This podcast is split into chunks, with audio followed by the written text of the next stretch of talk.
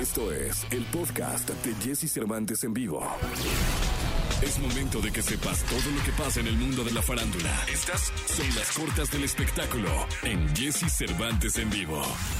Daddy Yankee fue reconocido como compositor del año por la Sociedad Americana de Compositores, Autores y Editores, que anunció a los ganadores de sus premios a la música latina. El astro del reggaetón recibe el honor tras haber sido nombrado compositor artista del año en 2019 y 2017. Ahora ha sido merecedor de otros cuatro galardones como autor o coautor de los temas Definitivamente La Santa, Muévelo y Que Tire Pa'lante.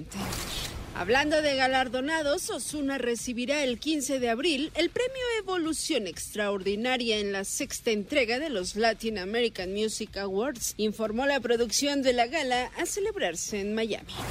Ha sido anunciado que Dua Lipa encabezará la edición 29 de la fiesta previa a los Oscar de la Fundación de Elton John. La fiesta anual previa a los premios de la Academia se ha llevado a cabo desde 1992, mientras que el evento de este año tendrá el propósito de reunir fondos para personas jóvenes en riesgo de SIDA alrededor del mundo. Escucha a Jesse Cervantes de lunes a viernes de 6 a 10 de la mañana por Exa FM.